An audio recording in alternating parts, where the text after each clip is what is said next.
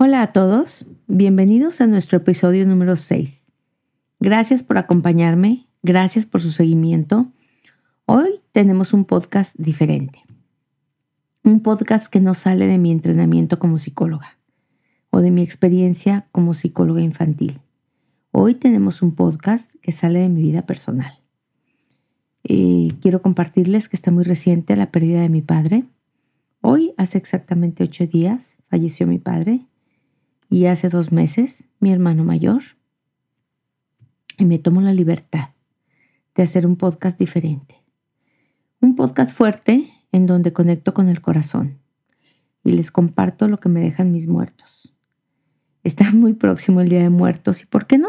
Hablemos de pérdidas, de duelo, de nuestros muertos. Porque yo tengo una frase que me encanta y que siempre comparto por estas fechas. Yo soy yo y todos mis muertos. Bienvenidos a este episodio número 6 de Auxilio Somos Papás, el podcast.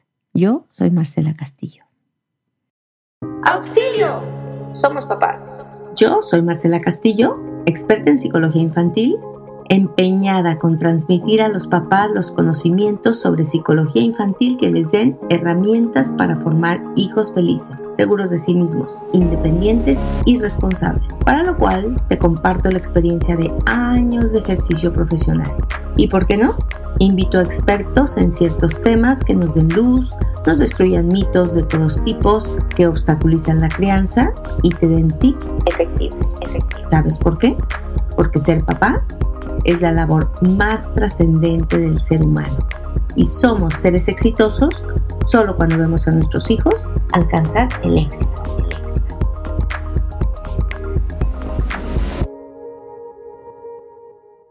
Pues fíjense que históricamente hemos sido formados como para, para curar, para sanar, para sanar al otro, para sanarnos a nosotros mismos y para evitar la muerte.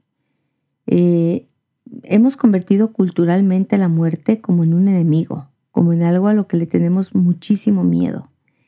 Hay una rama de la psicología que es la tanatología, que nos ha ayudado mucho a encontrar el sentido al proceso de la muerte, que nos ha ayudado muchísimo a reestructurar algunos conceptos con los que veníamos nosotros viviendo o, creyendo o formando nuestra vida y al cambiar algunos paradigmas, al ampliar algunas perspectivas, tratamos de comprender ahora lo que el proceso de la muerte significa para poder encontrarle un sentido al morir. Ese es uno de los grandes temas de la humanidad. Eh, hablan algunos autores, como por ejemplo García Maldonado, García Montañez, unos autores que desde hace muchísimo tiempo yo, pues me ha encantado la, manera como hablan de la muerte.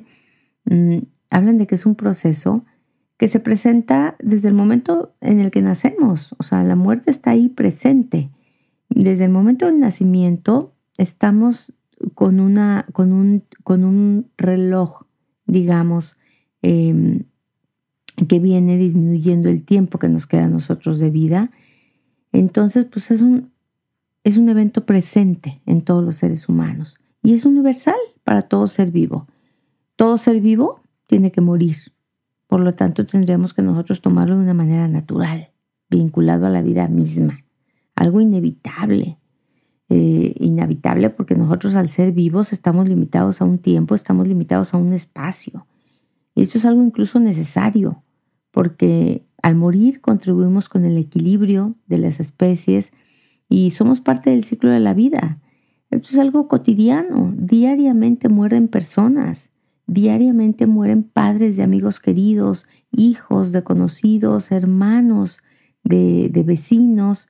Esto es indeterminable también porque pues no hay un tiempo en el que se deba morir, no hay una edad a la que se deba morir, se mueren los bebés recién nacidos, mueren niños de dos años o de siete, mueren personas de 100 años o de 70. No hay mucha incertidumbre porque no sabemos en qué momento se va a presentar. Es algo único porque pues todo ser vivo tendrá una sola muerte, punto final, no hay más. No es como que cuando me morí la primera vez pasó esto, pero la segunda vez mejoré mi forma de morir y pasó esto. No, claro que no. Morimos una sola vez. Es algo muy individual. no se puede compartir con otras personas. Eh, de hecho, este es un intento de compartir mi forma individual como yo he entendido la muerte y la pérdida, pero yo estoy segura que todos ustedes tendrán una perspectiva diferente y quizás esto les podrá enriquecer, pero tienen perspectivas y vivencias sumamente individuales de las pérdidas que han tenido. Esto es algo también muy personal. Cada quien lo experimenta diferente, de acuerdo a su personalidad, de acuerdo a su a su, a su nivel de conciencia, de acuerdo a su edad. Es algo radical, porque se muere todo un ser humano, no muere un pedacito, muere todo él. Y es algo inoportuno porque generalmente pues llega cuando menos se le necesita, cuando menos se le espera y nunca se le quiere. La muerte es también muy análoga, puesto que nos cuestiona mucho sobre la vida. Es muy problemática, hace sufrir, a los que están alrededor y hace sufrir al que va a morir si es que tiene conciencia de ello. Y es definitiva, por lo menos orgánicamente, aunque, bueno, yo no creo en una muerte definitiva. Yo creo en que existe algo después de la muerte. Me lo he planteado a veces de manera muy seria y he cambiado de mis creencias temporalmente. La muerte es definitiva en el, en el sentido de que esta vida como la conocemos deja de existir. Es paradójica, puesto que cuando el hombre está frente a la muerte te sientes mucho más vivo, valoras mucho más el presente, tienes la oportunidad de darle un sentido a la, vida. Y algunas personas tienen, ¿por qué no?, la oportunidad de darle un sentido a su muerte cuando, cuando saben que la muerte va a venir. Pues bien, eh, la forma, yo, yo, yo creo que la forma como cómo mantenemos relaciones con los vivos, va a influir tremendamente en el proceso de la muerte y en cómo nosotros superemos el duelo. Y hoy les quiero hablar de, de cuatro experiencias muy importantes y muy únicas que yo he tenido de manera muy cercana, de duelos de un ser querido, de pérdidas de un ser querido. Las he atravesado recientemente y creo que el sentimiento que he experimentado con cada uno de ellos y la gran enseñanza que me queda de cada uno de ellos es sumamente diferente. Yo siempre he dicho que no es solamente la muerte, sino quién muere y la forma de morir lo que te marca, lo que, lo que te deja a lo mejor un aprendizaje grandísimo. Esto que voy a hablar ahora es mi experiencia personal que obviamente parte de mis paradigmas, de mis creencias acerca de la vida, parte de mi muy personal sentir con cada una de las pérdidas. Eh, no estoy avalada por ningún, por ningún este, conocimiento científico. Obviamente he leído muchísimo a, Elizabeth Kubler-Ross, que habla muchísimo de la muerte, a García Montañez, a García Maldonado, eh, son los autores que más he leído acerca de la muerte, pero hoy no voy a hablar de ellos, hoy no voy a hablar de las etapas del duelo, de la negociación, de la rabia, no, no, no, hoy voy a hablar de cómo he sentido yo en mi experiencia personal y qué me han dejado y cómo me ha ayudado con las personas que se han ido y que han estado muy, muy cerca de mi corazón. Eh, yo siempre eh, pienso que he tenido una primera frase que quizás me define el sentimiento o la idea que tengo de esa muerte. También he, tenido un primer, un primer sentimiento que parte de esa primera frase. He tenido un gran aprendizaje y en casi todas esas muertes he observado un milagro, un milagro que está presente y que rodea a esa muerte. Mi primera experiencia de pérdida, quizás de, de pérdida cercana en mi vida, porque pues cuando murió mi abuelita yo estaba muy pequeña y creo que pues me, me dolió muchísimo. Mis abuelas fueron personas muy queridas para mí, quizás por eso mi gran vocación de ser abuela y que es una de las cosas que más gozo en la vida. Fueron personas muy queridas, pero yo no viví la muerte de mis abuelas como algo tan cercano, como algo que me tocara verdaderamente abrazar un cuerpo o algo que me tocara este, eh, recibir la noticia de una muerte estas cuatro muertes que son completamente diferentes y que son relativamente recientes, eh, han sido para mí un gran aprendizaje. La primera, mi primera experiencia de pérdida, se da con Kristen. Kristen tenía 21 años. Era una, una chava hermosa, sana, alegre. Era una estudiante universitaria que, que llega aquí a Guadalajara y se convierte en parte de mi familia. Era, era una persona con la que en muy poco tiempo yo desarrollé una amistad muy profunda. Una amistad que incluso provocó, déjenme que les cuente, como recelo o como celos propiamente dichos en, muchísimas personas. En mis amigos se quejaban de que pues desde que, desde que llegó Cristian a tu casa no vienes a las reuniones. O su novio se quejaba, un noviecito mexicano que tuvo y decía, es que tú parece que prefieres estar con tu, con tu mom host que conmigo. O mis hijas, mis hijas se quejaban, mis dos hijas mostraron celos, celos abiertos de mi relación que tenía yo con Kristen. Yo siento que yo siento que yo presentí que, que Kristen venía a ser alguien muy importante en mi vida. Yo siento que ella también presintió que teníamos mucho, muy poco tiempo para, para convivir y para intercambiarnos una gran cantidad de cosas. Ella vivía en mi casa, ella venía de otro país, de un maravilloso país donde la gente camina por la calle sin mirar atrás, sin miedo, sin violencia. Eh, y de inmediato se convirtió en una enamorada de México. Yo me convertí en, en una guía de turistas. Yo me dediqué a mostrarle México a través de todos sus sentidos. Eh, le hice escuchar mariachi, el guapango de Moncayo, que es, que es mi pieza favorita que siempre digo que cuando yo me vaya, por favor, la toquen a todo volumen cuando me despidan. La puse a escuchar Alfonsina y el Mar, Armando Manzanero, Luis Miguel, qué sé yo, cuánta música me encanta de mi país y me enorgullece. También a ella le preparé, le cociné o le hice probar los más auténticos platillos mexicanos. Me la llevé por allá a Michoacán a probar el churipo y las corundas le preparé el chapandongo, eh, le hice el aguachile, bueno, no, no, no se pueden imaginar. Era como que yo tenía una urgencia en enseñarle a Kristen lo maravilloso que era mi país. También viajé con ella a algunos lagos, a playas, a pueblos. La llevé a muchos mercados. La llevé a conocer al bosque donde llegan a currucarse las mariposas que inician su vuelo desde su país. E incluso le propuse quedarse en mi casa para siempre. Establecí con ella una relación sumamente estrecha. Con Kristen no había la más mínima sospecha de muerte. Fue una muerte totalmente inesperada. Ella salió de mi casa vestida de blanco, con un manicure fresco. Recuerdo que se agitaba sus manitas para que no se le dañara el manicure. Iba maquillada, hermosa, porque era muy hermosa muy joven, pero muy atractiva. Iba perfumada. Recuerdo perfectamente el aroma que llevaba y cada vez que ese perfume lo, lo puedo leer, eh, viene a mí una oleada como de, como de nostalgia muy fuerte. Traía sus rizos alborotados y salió de casa a festejar el cumpleaños de una amiga. Kristen tristemente nunca volvió. Cuando ella salió del antro, a donde ha venido a festejar este cumpleaños, una bala atraviesa su cabeza y ella muere instantáneamente. Su muerte de alguna manera fue el efecto colateral de un ajuste de cuentas del narco.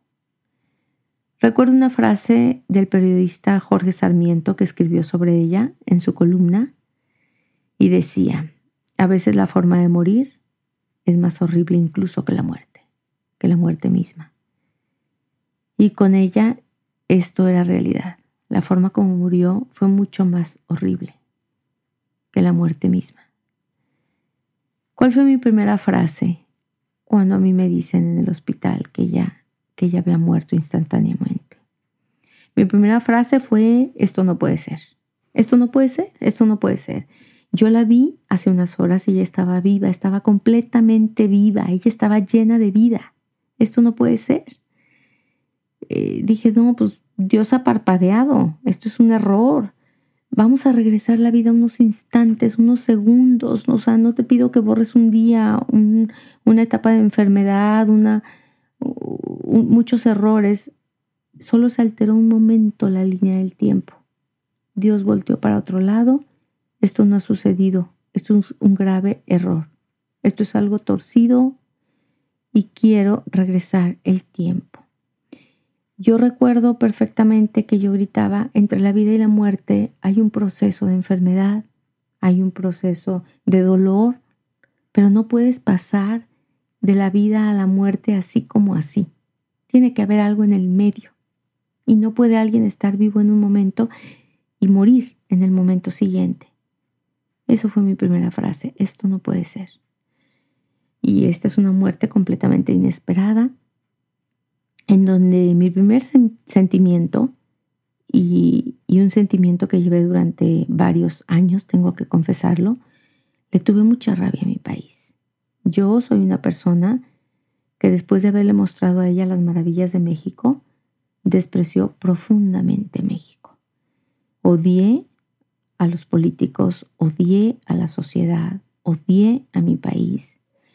Y viví con mucho terror la adolescencia de mis hijas, porque en ese tiempo yo tenía dos hijas, 14 y 15 años, entonces imagínense, ellas empezaban a salir, empezaban a ir a 15 años, empezaban a querer ir solas a la plaza, pero yo no soportaba que un vehículo se me emparejara, por años mi corazón se me salía de sus sitios si una camioneta me rebasaba.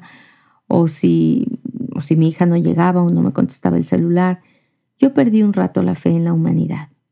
Yo creo que lo más devastador de la muerte de Kristen fue perder mi fe en la humanidad, porque saber que la muerte puede ser provocada por otro ser humano y no por un proceso natural, por una enfermedad, por la vejez, para mí fue algo totalmente devastador. Sin embargo, han pasado los años y no te puedes quedar ahí y tiene que venir un aprendizaje. Y creo que encontrando el aprendizaje de cada una de las muertes es como yo he podido sobresalir y sobrevivir. ¿Qué me enseñó? ¿Qué me enseñó Kristen?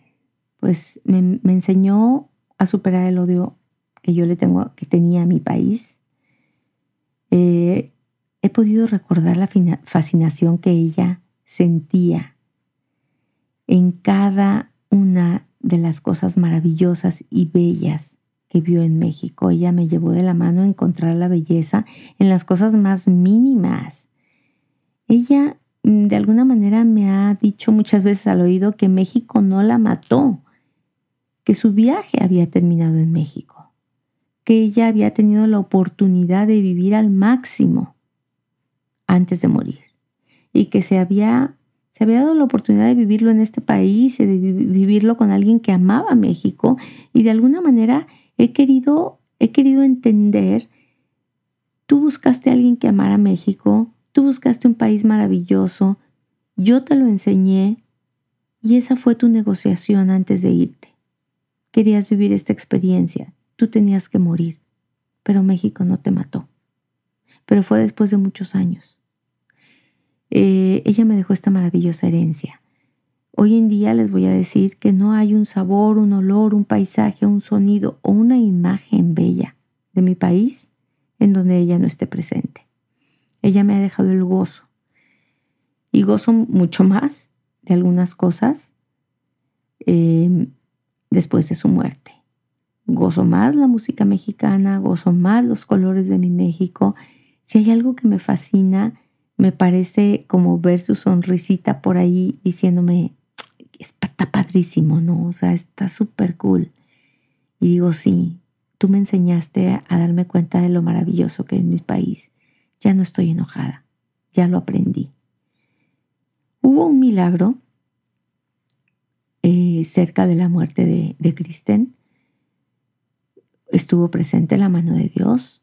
Eh, cuando muere Kristen, de una manera milagrosa, su madre estaba de visita en México y yo eh, pude mostrarle brevemente lo feliz que su hija era, el fuerte vínculo que había establecido con la persona con la que vivía. Ella pudo acompañarme en todo el duro proceso legal que es la muerte y pudo tomar decisiones que a mí no me correspondían. Entonces el gran milagro fue que aquí estaba su madre. Y esa fue mi primer pérdida. Em, y esa fue mi enseñanza. Mi segunda pérdida importante, le llamaré aquí Pablo, fue un gran compañero de vida con el que pude hacer realidad un sueño que tuve desde mi infancia. Eh, yo desde muy pequeñita quería tener una casa hogar, pero no una casa hogar cualquiera, común y corriente, no una casa hogar sucia, apestosa y de niños desgreñados. Yo quería tener la mejor del mundo, la más feliz. Soñaba con una casa hogar donde los niños no quisieran salir de ahí, donde los niños quisieran entrar ahí. Pues obviamente este era un sueño muy complicado y era un sueño de muchísimo trabajo. Sin embargo, encontré a Pablo, que fue un socio incansable. Él ya trabajaba en esto cuando yo lo conocí. Él trabajaba día a día y nos encontramos, teníamos el mismo sueño compartido y fue gracias a él que lo vi cumplido. Yo creo que los momentos más felices de mi vida sucedieron ahí, adentro de esa casa hogar. Yo colaboraba y trabajaba durísimo para levantar esta casa. Durante varios años lo hice, seis años, siete, no recuerdo, pero él lo hacía posible, porque él se encargaba de toda la intrincada y complicada, insoportable parte burocrática. Él resolvía, él arreglaba, él conseguía, él negociaba y sobre todo, él estaba siempre y en cada momento presente con los niños. Eh, él fue un gran compañero de vida y una de las personas que me voy a llevar en el corazón, una de las personas a las que más les, agradezco porque, porque me, me ayudó a cumplir este sueño. Sin embargo, él muere. Él muere tras una persecución, después de una acusación infame sobre su integridad moral y cuando vio despedazados sus sueños y destruida nuestra obra que teníamos años construyendo, cuando vio manchado su nombre, nombre en un momento de desesperación, decide quitarse la vida. Y yo recordé las palabras de Jorge Sarmiento. ¿Cuál fue mi primera frase cuando yo me entero de la muerte de Pablo? Yo soy culpable de tu muerte. Yo te abandoné. Yo sabía lo duro que le estabas pasando. Yo sabía la desesperación que te acompañaba y no hice nada por ti. Claro que sí hice, pero en ese momento quería haber hecho mucho más. ¿Cuál fue mi sentimiento? Mi sentimiento fue el horror. Me daba horror saber por qué no estuve más cerca de él. Cómo no adiviné su desesperación, su dolor, por qué lo, lo dejé solo. Mi idea era, si tú no hubieras estado solo, esto no hubiera pasado. Tú nunca me dejaste sola a mí. Tú nunca dejaste solos a los niños. Yo debí estar cerca de ti, yo debí traerte a casa, yo debí acompañarte. Yo soy culpable de tu muerte, yo soy coautora de tu muerte.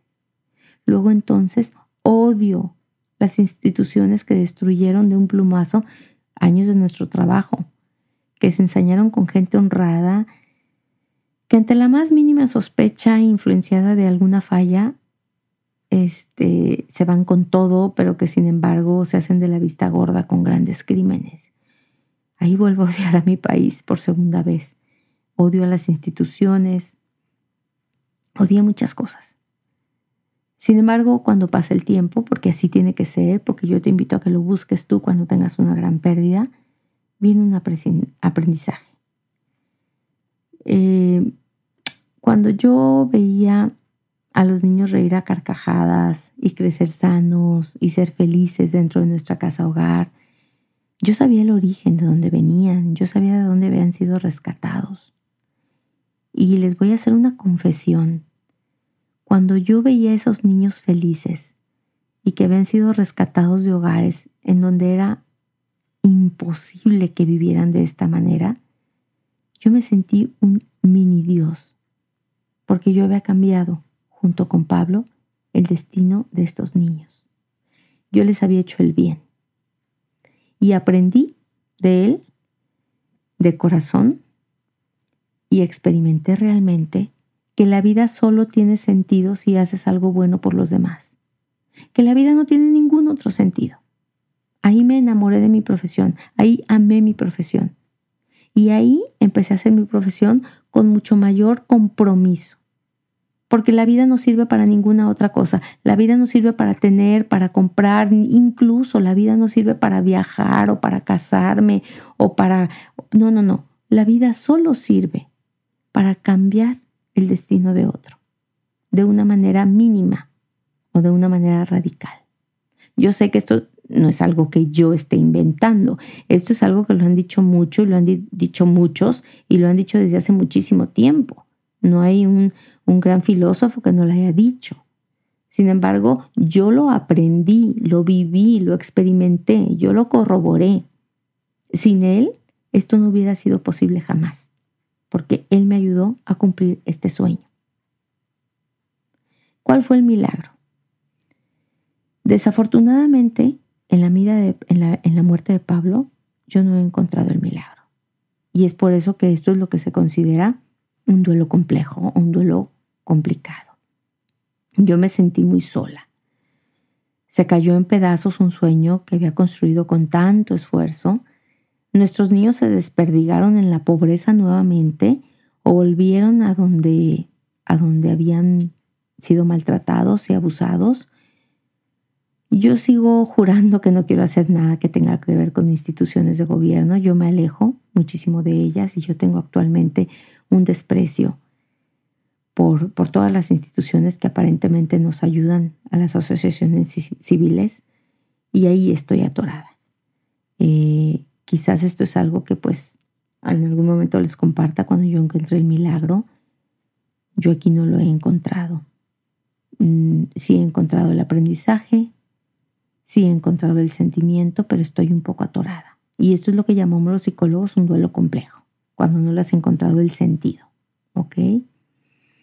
Hace dos meses tengo mi tercera pérdida, que fue mi hermano Fer. Este fue un hermano que a los siete años sufre un accidente automovilístico que lo dejó limitado en sus capacidades físicas, en sus capacidades mentales, en sus capacidades de habla, más no en sus capacidades emocionales. Era una persona que nos amaba muchísimo y nos lo repetía a cada rato y nos quería ver juntos y nos quería ver felices y se preocupaba por nosotros y se me preguntaba por mis hijas y me daba consejos. Este es el hermano que cambió la historia de toda mi familia. Este es el personaje en torno al que giraba nuestra vida durante 58 años. Fueron 58 años de médicos, internamientos, hospitales, tratamientos, crisis inesperadas, mejorías pasajeras. El hombre de las mil caídas, le llamó mi sobrino Javier en un post que puso el día de su muerte. Que llevaba un cuerpo dolido a cuestas, le fallaba todo. Le fallaba todo lo que a un ser humano le puede fallar. Y sufría día a día, sin quejarse jamás de su situación, sin maldecir jamás aquel ser humano que lo atropelló cuando tenía siete años. Y él fallece de un infarto cerebral masivo. ¿Cuál fue mi primer sentimiento, mi primer pensamiento? Mi primer frase fue descansa, vuela, goza, por fin, hermano, descansa en paz. No me duele tu muerte en absoluto. Me duele infinitamente tu vida. Me duele la vida que llevaste y deseo de todo corazón que tengas otra vida, que esta no sea la única, porque me parecería muy injusto creer que es tu única vida. Quiero que tengas una nueva vida, una vida plena, sana e inmensamente feliz, en donde te acompañe un cuerpo perfecto. ¿Cuál fue mi aprendizaje? De este hermano yo aprendo el amor incondicional, el amar a alguien que sabes perfectamente que no tiene la capacidad de darte lo que tú Y este es el sentimiento auténtico de amor incondicional. Te amo sin esperar nada de ti porque sé perfectamente que no me puedes dar quizás lo que un hermano daría, que no me puedes dar lo que una persona saludable me daría, que con todas tus fallas te amo y te quiero, con todos tus errores, con todas tus carencias, con todas tus limitaciones. Me enseñó la paciencia, me enseñó la tolerancia, que es la única expresión de un amor verdadero hacia otra persona. Hay un milagro, y hay un milagro muy claro. Mi hermano muere en brazos de mi madre.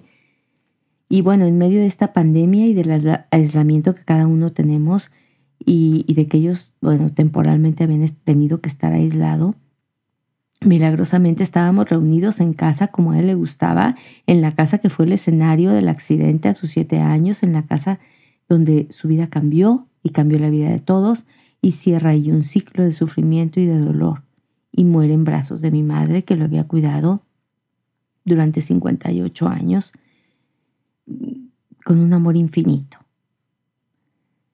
Eh, él me deja una lección súper grande. Él me deja una enseñanza muy, muy grande. El amor incondicional. Se lo agradezco profundamente. Y esta es una muerte que, pues que es, es un alivio después de todo. Porque cada muerte es diferente, porque cada muerte tiene un histórico, porque cada muerte significa algo diferente en ti, en mí, en quien, en quien me rodea, de, de acuerdo a la edad, de acuerdo a su, a su psicología. Dos meses después de esto, muere mi padre. Hace exactamente ocho días. Un hombre de 91 años. Mi padre es una persona con la que yo tuve una historia mega difícil. Es una historia marcada más que nada por el miedo, por la violencia, con un intenso deseo de huir de él, con el que tuve largas ausencias de años en los que yo lo, aparté de mi vida como una necesidad para construir una vida diferente, épocas en las que hubo un gran resentimiento, como si esto realmente fuera a sanar, y a quien luego busco para reconciliarme cuando empieza mi crecimiento personal. Cuando comprendo que solo reconciliándote con tu pasado eres capaz de vivir plenamente el presente. Y empiezo a sanar esta relación, empiezo a comprenderlo y mi padre empieza a convertirse en un viejito tierno, cariñoso, con una miradita de perdóname, a quien perdoné hace mucho tiempo, a quien abracé sin miedo por primera vez, cuando lo vi perdido ante la muerte de mi hermano. Y cuando fallece, fallece mi primer pensamiento es, te fuiste muy pronto. Te fuiste muy pronto porque tenías 91 años, pero ¿qué crees, papi? Yo te había empezado a amar apenas hace un par de años. Yo te había dicho te quiero a veces hacía un par de meses. Te fuiste demasiado pronto y nuestra historia la empezamos a escribir demasiado tarde. Yo pude conocer inmediatamente después de la muerte de mi padre en, en un montón de mensajes una cara tan honesta de mi padre en donde la gente me hablaba de cosas bien bonitas y bien positivas. Fue una persona súper disciplinada, trabajadora, honrada, recta, amorosa con los sobrinos que quedaron huérfanos muy pronto, comprensiva con sus clientes, eh, con quienes tenía excelentes relaciones, con sus compañeros de trabajo. Yo conocí a mi padre en las últimas fechas y me encantó, me encantó conocerlo. Me quedo tan en paz porque me di dos años de, una, una tregua muy importante y muy bonita y me di dos meses de demostrarle todo mi cariño y todo mi amor. ¿Cuál es mi aprendizaje con la muerte de mi padre? El perdón radical. Ese perdón completo, completo y absoluto, en donde dices, entiendo que no hay nada que perdonar. Entiendo perfectamente que yo en tu momento, en tu circunstancia y en tu lugar hubiese hecho exactamente lo mismo. Entiendo que no hay nada que perdonar. Ese es el perdón radical y esa es la gran enseñanza que me deja mi padre. El milagro fue poder descubrir la ternura y el amor hacia un padre justo antes de que se fuera. Fue recibirlo amorosamente en casa, reconciliarme plenamente con él y estar junto a Él cuando fallece. Con esta actitud de amor, de perdón radical, de compasión y de ternura. Finalmente si todas estas pérdidas no han hecho de mí una mejor persona, una mujer más sensible, más empática, más sencilla, bueno, pues qué tragedia, ¿no? Ahora sí que se borre mi nombre, que se olviden todos, pues que repudie mi Dios mi existencia, como dijera por ahí un poeta, ¿no? Pero las muertes, las pérdidas, te traen una gran enseñanza. Somos maestros hasta el último instante. Somos maestros siempre. Yo soy yo y todos mis muertos. Y tengo tanto que agradecerles a ellos. Y cada duelo es diferente. Y cada duelo te trae un sentimiento muy, pero muy diferente al anterior. Pero vivámoslos todos, porque la muerte es una parte del proceso de vivir. Yo soy Marcela Castillo y este es Auxilio Somos Papás, el podcast. Gracias por escucharme.